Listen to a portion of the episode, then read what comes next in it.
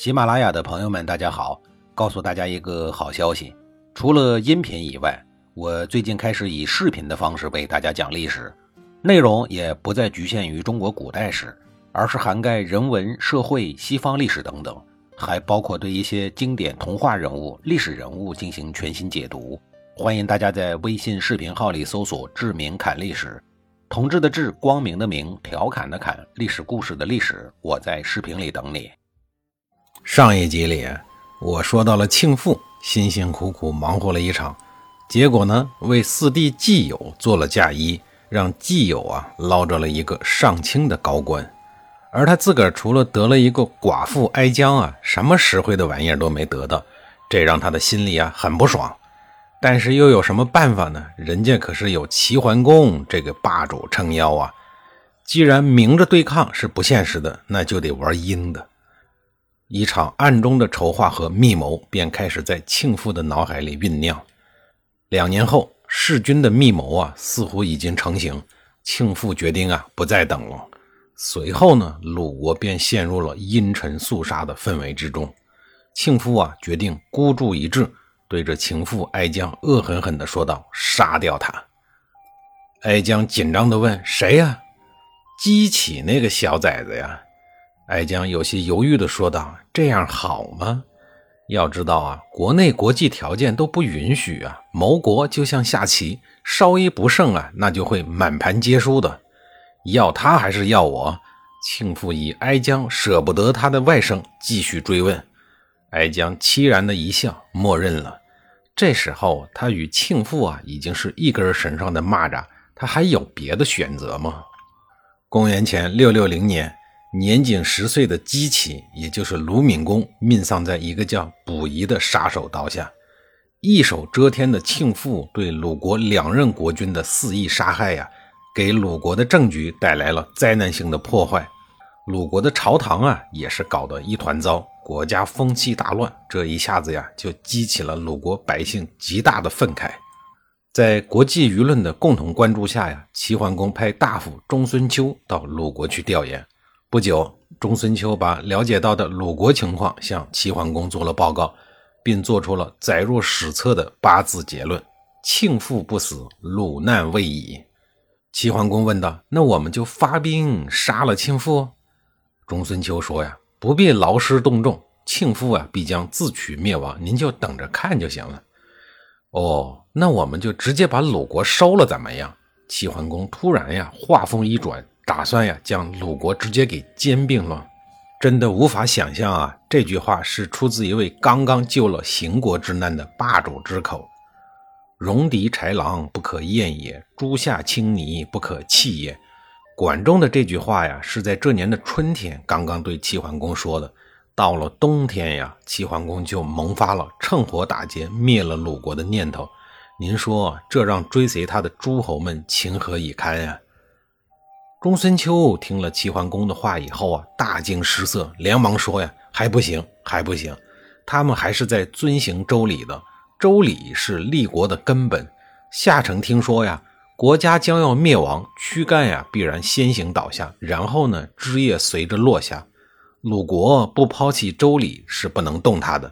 您应当帮助鲁国呀，平定祸乱，并且呀，要亲近他，亲近有礼仪的国家呀。”然后再依靠稳定强大的国家，再去离间内部涣散的国家，然后呢，去灭亡混乱动荡的国家，这才是称霸称王的方法呀。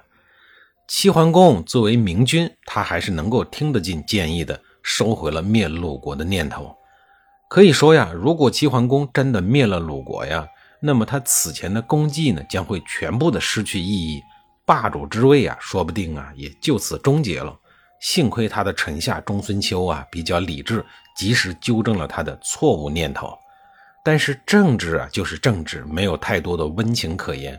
在利益面前呀，所有的亲情妻意都必须要让开道路。齐桓公啊，最终呢并没有选择向庆父发难。如果他愿意啊，以他的实力呢，完全可以让庆父自杀了事，使得鲁国呀及早走入正轨。遗憾的是呢，齐桓公最终选择了袖手旁观的策略。或许啊，一个强大的鲁国也不是他愿意看到的吧。鲁国的国内此时已经没有国君，颇有野心的庆父呢，打算一步到位，要亲自主持鲁国工作，亲自为人民服务。季友见庆父如此的凶狠残暴，便带着鲁庄公的另一个儿子，也就是姬申，逃到了诸国，暂时呢躲避了起来。在距离国君宝座仅有一步之遥的地方呀，庆父呢却没有感受到一丝的喜悦。曲阜城中群情激愤，到处都传来要杀死庆父的呼声，民意汹涌。庆父呢害怕了，他没有胆量啊再向前迈进一步。而远在诸国避难的季友呢，也没有闲着，与姬申呀共同发出了声讨檄文，要求国人呀杀死庆父，拥立姬申。伟大的鲁国人民纷纷响应季友的号召，在季友的带领下，全体军民同仇敌忾，揭竿而起。庆父知道大事不可为，在恐惧中逃到了莒国寻求避难，而与他狼狈为奸的寡妇嫂子。哀姜则逃到了诸国，庆父一派的势力被暴力赶出了鲁国政坛以后，姬申在季友的拥立下，于公元前六五九年顺利登基，是为鲁喜公。这一阶段的鲁国政局正处于极度混乱动荡的时刻，而留下这个动乱的和他们的老爸鲁庄公有直接的关系。好吧，鲁国这几代国君和常见的那些坑爹的国君反过来了。变成了老爹坑儿子，而且一坑就是十几代。因为叔叔季友立下了拥立之功，被鲁喜公拜为上卿。鲁喜公还利用国君的权力，直接给季友封了一座城池费邑，也就是后来的季王城，位于山东的费县境内。对了，季友还是费姓人的始祖。那躲在莒国的政敌庆父怎么办呢？对于季友来说，好办。